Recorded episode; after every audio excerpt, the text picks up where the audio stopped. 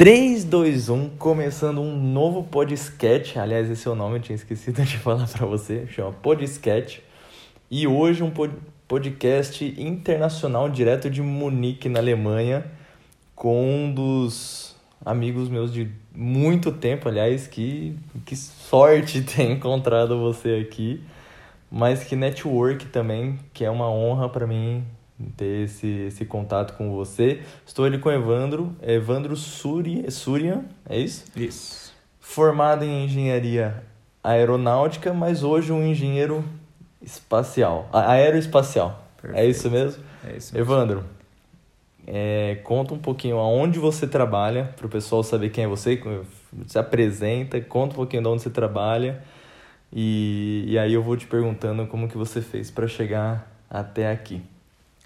Tá certo. Obrigado, obrigado pela, pela moral que eu tenho de que eu tive, né, de receber esse convite para participar de um podcast.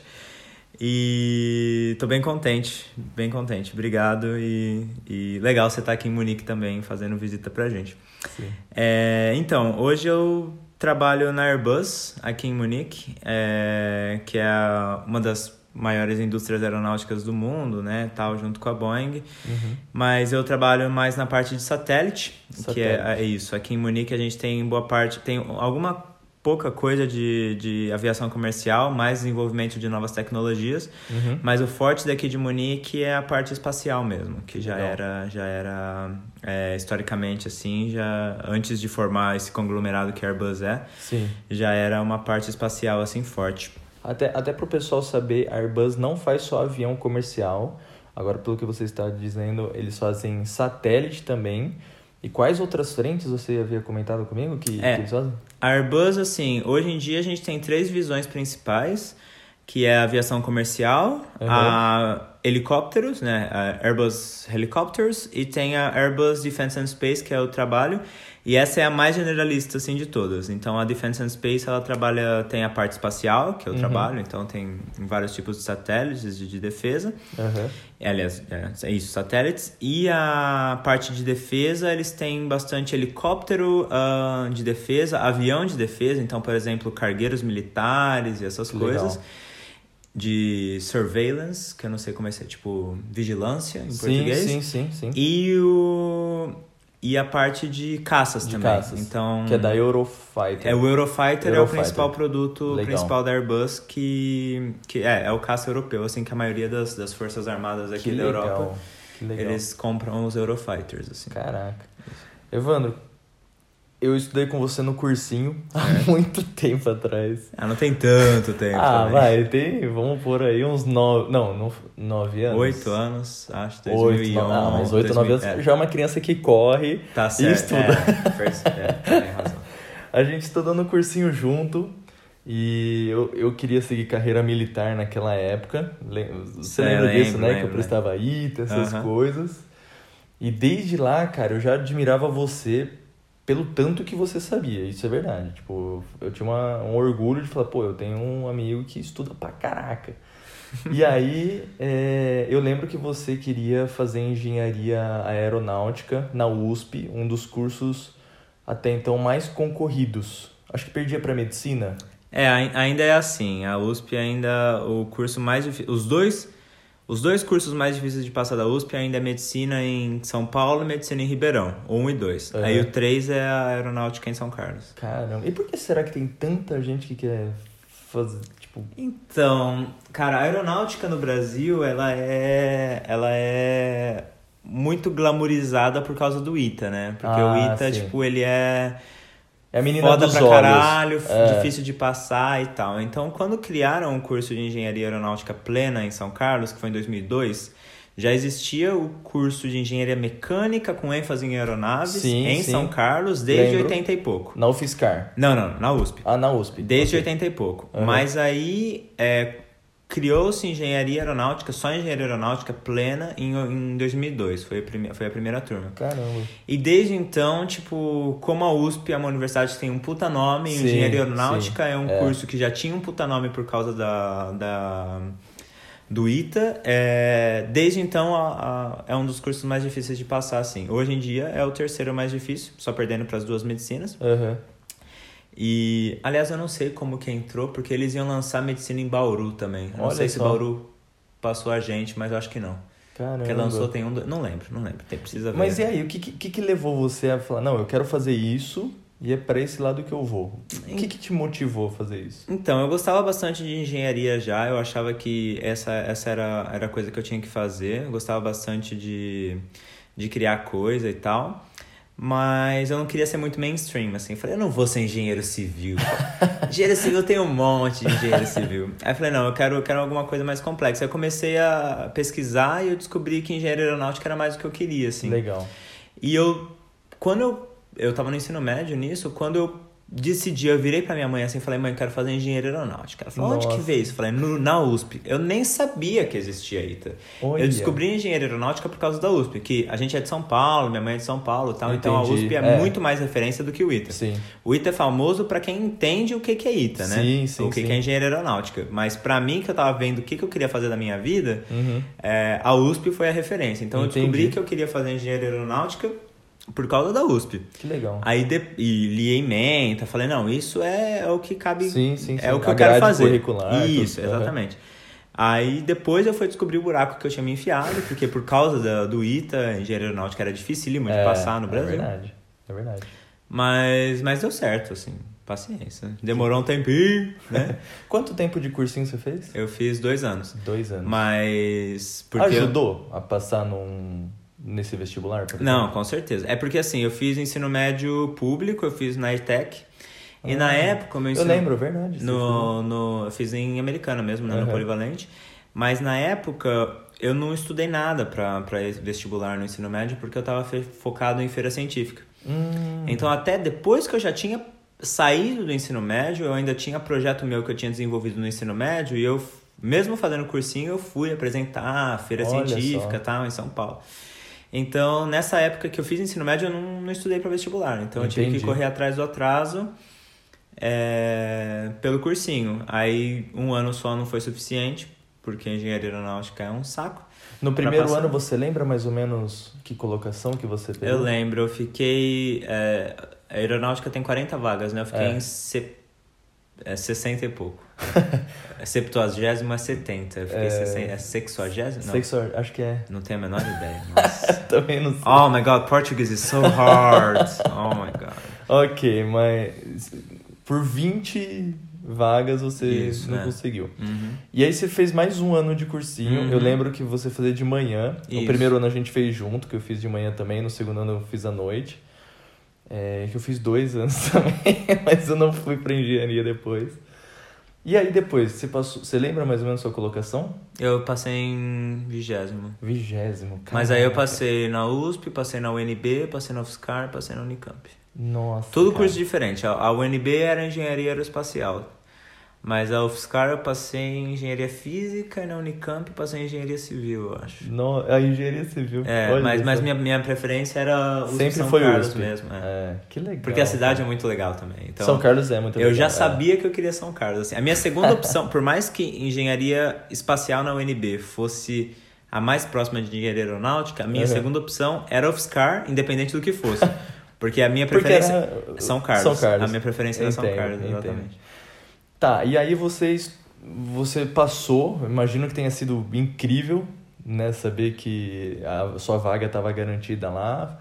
Você estudou. Como que você veio parar em Munique? O, o que. o- não sei se você passou por outros lugares antes, se você acabou estudando em outros lugares, ou se você veio direto para cá. Como que foi esse processo? É, então, assim, eu tive uma. uma, uma é, uma vida na universidade meio doida, assim, porque esse, eu fiz dois intercâmbios antes de vir para Munique.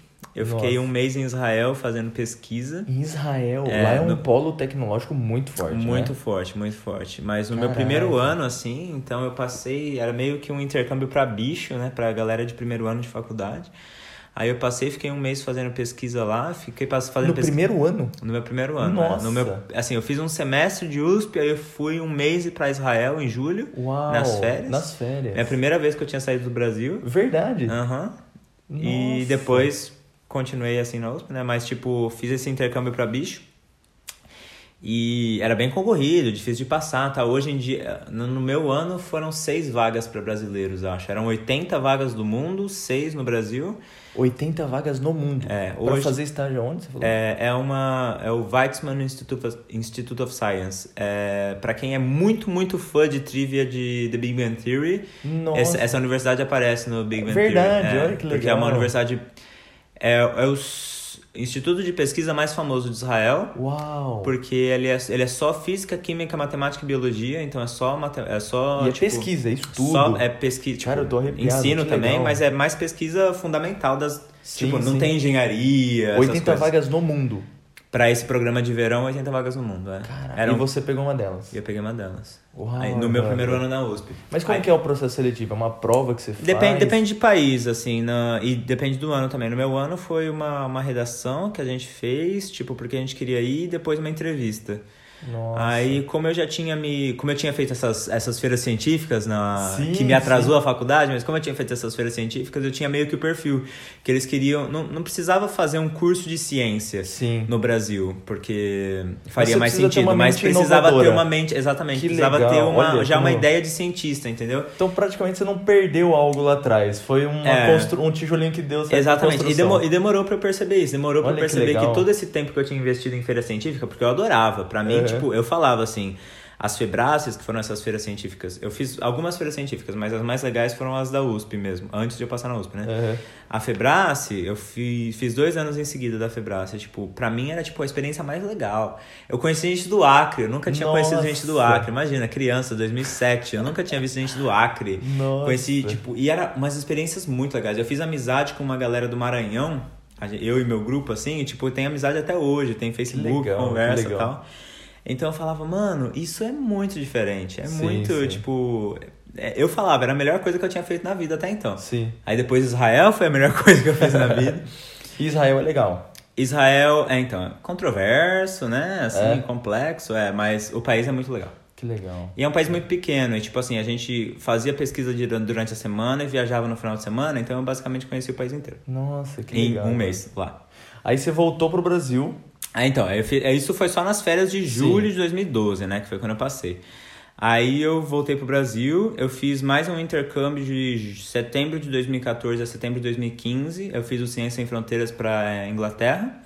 Que legal. Eu fiz é, umas matérias mais diferentes lá, mais tipo gestão aeroportuária, Entendi. linha aérea, cálculo Mas voltado pra questão de.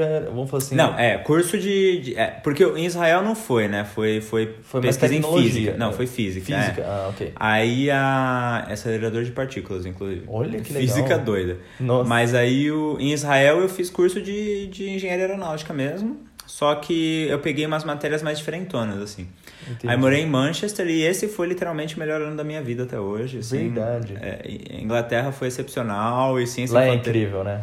É Ingl- Eu gosto muito da Eu Inglaterra. tive a oportunidade de conhecer e realmente é incrível mesmo. Um lugar. Eu gosto muito da Inglaterra, mas de verdade o, o ano foi muito bom, porque era esse clima de muito brasileiro fora. Entendi. Eu fiz amizades incríveis, que são meus melhores amigos até hoje. Eu virei vegetariano por causa de uma dessas minhas amigas, entendeu? Que legal. E que eu morava junto. E, e realmente o ano foi muito bom, foi muito Que bom. legal. A- Manchester era muito legal. Quanto tempo você ficou em Londres? Um ano. Não, Manchester. Em um Manchester. Ano, Um é. ano. Um ano. Aí você voltou pro Brasil de novo. Aí então, eu voltei pro Brasil em 2015. Eu era. Então, eu tinha entrado em 2012 na faculdade, né? Era pra me formar em 2017. Mais 5. 2017, isso. Só que aí eu acabei. Não, 2016 pra 17, né? Isso, Final de isso. 16. 16. Aí eu então atrasei esse ano. Porque 2000 estudar fora atrasa. Assim, não necessariamente atrasa. Só que esses intercâmbios do Ciência Sem Fronteiras, você nunca conseguiria ir fazer um ano, 100% do ano que você teria que fazer no Brasil, você faria intercâmbio. É inviável, porque as grades não são 100% Ah. As grades, compatíveis, por causa entendeu? das grades. Essa Então, é tipo, Você precisa de- ter horas nessa, em algumas matérias. Isso, é isso. Mas, tipo, eu peguei algumas equivalências. Assim, eu, particularmente, escolhi fazer mais matéria que eu não teria no Brasil. Entendi. Então, as matérias que a gente fez lá eram seis matérias por semestre, eu acho. Eu, eu de maneira geral, eu fiz acho que duas matérias que eu por semestre que eu conseguiria pegar em equivalência no Brasil e o resto era tudo extra. Nossa, que é matéria que eu legal. não teria no Brasil, porque também eu não ia ficar fazendo, falar, mano, vou fazer todas as matérias que eu faço no Brasil, em vez Sim. de fazer com meus professores, eu faço Sim, com os professores sim, aqui e não adianta. É então eu verdade. quero aprender coisa nova. Eu É quero seis por meia dúzia. enriquecer. É, eu queria enriquecer minha formação, entendeu? Certo. Aí eu fiz essas Valeu esse Vale- conhecimento? Valeu muito a pena, valeu muito a pena. Tipo, eu, eu tenho muito mais moral, porque a engenharia aeronáutica, ela, no Brasil, a gente sabe fazer avião. Mas a gente não sabe sobre a indústria aeronáutica muito, entendeu? Entendi. Então, tipo, no Brasil a gente, assim, eu fiz algumas matérias optativas no Brasil e um dos meus professores, ele era genial em termos de, de aviation technology, que é tipo rota, rotas aéreas, é, como que chama? É, em- es- ah, esqueci, esqueci a Não palavra. tem problema. Transporte, transporte aéreo. Ok. Esse meu professor, ele é genial, ele já teve uma linha aérea pequena na Amazônia e tal. Nossa. Não, esse meu professor é muito doido, o James. Mas o... Eu quis fazer isso de diferente lá, entendeu? Então, tipo, o, o engenheiro aeronáutico formado na USP, ou formado no ITA, ou formado na UNB, ou na UFMG, a gente vai aprender a fazer avião, a gente não vai aprender a gerir avião. Entendi. Só que aí isso que eu fiz na engenharia na, na, na Inglaterra foi Sim, exatamente entendi, gerir entendi. avião. Então, cálculo de rotas aéreas, tipo, é, safety, é, várias, várias questões para, tipo, a mais a parte humana ou a parte, vamos dizer, operacional Entendi. da engenharia aeronáutica. Administrativa, assim, de, de- É, de é, rotas. exatamente, porque, Entendi. tipo, é o avião o depois de- tráfego, o tráfego aéreo, vamos falar assim. Isso, é o avião depois de pronto, assim. Tipo, Entendi. no Brasil a gente foca. O engenheiro aeronáutico, como a gente tem a Embraer, a gente é muito Sim. mais focado em fazer o avião. É. A é entrega, a verdade. linha aérea, é problema da linha aérea, entendeu? É verdade. Aí, tipo, isso Brasil. pode virar um caos. Porque hoje não existe um, talvez, estudo e pessoas tão preparadas pra, tipo, Não, trazer algo Não, isso, talvez. existe, existe, assim, as pessoas sabem, mas aí, tipo, não é um engenheiro aeronáutico necessariamente, Entendi. entendeu? Engenheiro de produção, um administrador de Ah, empresas, olha só. entendeu? Só. que esse curso que eu fiz lá era focado para engenheiros Olha aeronáuticos. que legal. Pra, pra realmente ter essa noção. E eu achei que foi excepcional, assim, foi muito diferencial pra minha vida. Legal. Não trabalho com isso hoje em dia, né? Mas, mas, Mas, mas faz parte do seu currículo. Faz né? parte da minha formação, exatamente. E aí você voltou pro Brasil depois de novo, estu... completou uma grade. A- continuei meu curso, só que Uhum. aí surgiu essa oportunidade. Por que que é que acontece? A USP em São Carlos, o nosso departamento né, de engenharia aeronáutica, a gente tem esse professor que ele é muito, muito interessado na, no desenvolvimento da, da aeronáutica no Brasil e principalmente na USP, né? Porque Uhum. ele é funcionário da USP. Aham. E, e também ele é minha paixão, assim, eu, eu adoro ele, ele é uma das melhores pessoas da minha vida, assim. E ele tinha já conseguido esse, esse Um convênio, é um Ah. convênio que a Aham. gente tem com a Airbus. E eles patrocinam três coisas. Eles patrocinam a nossa semana de engenharia aeronáutica, que é a, tipo uma semana de seminários, Sim, essas sim, coisas. sim. Que eu vim a ser presidente no Brasil também. Eu fui presidente. Eu, eu participei da organização todos os anos que eu estava na faculdade. Em 2014, antes de eu ir para Inglaterra, eu fui presidente da organização também. Olha Mas não é por isso que eu fiz estágio. Aham. Então, tem isso, tem o nosso grupo de aerodesign e eles têm um convênio, né? a gente tem nosso convênio, que leva de 10 a 15 estudantes por ano para a Europa Uau. para fazer o estágio. Nossa, então, tipo, um- uma amostra de 40 alunos por ano, Aham. é, a gente tem, sei Sim, lá, sim. 15 deles para Quase aí um, um pouco mais um Tipo um quarto terço. até, né? É, quase, isso. Um, quase um terço, é. é, para fazer fazendo estágio na, Uau, na legal. Europa. Aí, de maneira geral, a gente acaba ficando na Alemanha, porque a França tem uns problemas de legislação lá que só pode estágio de seis meses, pra gente é Nossa. interessante mais um ano. Aham. A Espanha ninguém lembra que tem Airbus na Espanha, e mas a maioria dos contatos é na, na, na, na Alemanha mesmo, hoje em dia. Legal. Até tem um outro na Inglaterra, mas a galera acaba indo mais pra, pra Alemanha mesmo. E aí você ficou sabendo disso, Isso. surgiu talvez um processo seletivo, uma vaga. Exatamente. Tem o processo seletivo lá, que é basicamente assim, currículo e carta de motivação. E. Um bom aluno. É. É tipo, assim, todo aluno da aeronáutica, no final das contas, acaba sendo um bom aluno, né? Porque é tipo tudo um bando de nerd que passa. é, todo mundo é, é bom aluno, mas rola uma seleção lá mais baseada no interesse, o que, que a pessoa fez na faculdade Entendi. e tal. Entendi. E eu, eu passei. Aí eu falei, legal, então eu vou morar na Alemanha. Aí você tem todo um processo de tipo, eles mandam seus currículos para vários RHs na Alemanha. Aí você tem um. Você recebe uma ou outra, tipo. A gente tem acho que uns. Hoje em dia, uns 10 departamentos que recebem a Sim. gente. Tem aqui em Munique, tem Friedrichshafen, tem Bremen, acho que tinha Mensching, mas não Deixa eu tem fazer mais. uma pergunta. Nisso tudo, inglês conta? Não, 100%, fundamental. 100%. Você não precisa de alemão, você precisa de inglês. Mas precisa saber muito inglês. Você precisa tá fluente em inglês, assim. O meu chefe, ele- a gente estava fazendo a seleção sexta-feira agora para os próximos esta- estagiários do ano que vem. E a preocupação do meu chefe é exatamente essa, tipo, você não precisa falar alemão porque, tipo, Todo mundo fala inglês. todo mundo fala inglês e tem muito funcionário lá que não fala alemão. Não existe funcionário, pelo menos no nosso departamento, que não fala inglês. Existem funcionários que não falam alemão. Uau. É, tem italiano, tem espanhol, tem francês, tem brasileiro, tem é, português, tem Todos alguns alemão. Todo mundo fala inglês. Ninguém, Uau. não, não é todo mundo que fala alemão, mas todo Caramba. mundo fala inglês. Agora, você precisa falar inglês, não tem jeito. Então, esse processo seletivo, ele, ele leva em consideração o seu inglês, você já tem que aplicar falando inglês. E as entrevistas vão olhar isso. Se você fizer uma, as entrevistas tal, que eles chamam você para entrevista e você faz entrevista em algum departamento que o Aham. seu currículo interessou, né? Aham. Se o seu inglês não for bom, eles não vão te chamar, entendeu? Aí que eles sabem que, tipo, é arriscado. Como assim? A gente vai chamar uma pessoa que não vai conseguir se comunicar com as pessoas direito aqui, né? E pode não entender ou pode não passar uma mensagem Exa- correta. exatamente, entendeu? Caramba. E essa era a preocupação do meu chefe. Ele tava conversando mesmo comigo sexta-feira, falando, não, pros, pró- pro próximo ano a gente tem que garantir que as pessoas falam inglês direitinho e tal. Uau. E... Aí você veio pra cá, ficou um ano aqui? Fiquei exatamente um ano, Um é. Um ano. aninho de estágio. 2017 para 18. Aí acabou seu estágio, Uhum. você voltou pro Brasil e terminou a faculdade. É Isso, foi mais um ano de faculdade. Mais um ano ainda. É, eu fiz assim, cinco anos no Brasil de faculdade, mais um ano na Alemanha, mais um ano na Inglaterra. Então foram sete anos Foi de sete faculdade. anos de graduação, mais dois fora. Uau. Que Israel não conta, que foi um mês só, Aham. mas nas férias, mais o, o um ano na Inglaterra e um ano na Alemanha conta. Legal. Evandro, já pra gente terminar para uma reta final, e aí eu quero já deixar o convite aqui para você que está ouvindo. É, eu gravei um outro podcast com o Evandro, e aí ele vai contar um pouquinho mais do trabalho dele, de como, como que é a rotina do trabalho, o que, que ele realmente faz. Tem muita coisa muito interessante que eu tava ficando de, de boca aberta aqui, que a gente tava conversando. Mas só pra gente terminar esse primeiro podcast, para mostrando todo essa, esse, esse caminho, né, essa escada que você foi subindo para hoje você chegar, para você chegar hoje onde você está. É, por fim, né, o que que o que, o que que foi de diferencial? Porque hoje você é um engenheiro contratado da Airbus, né? Hoje você, você pode ser auto... Eu vi na assinatura do seu e-mail, uau!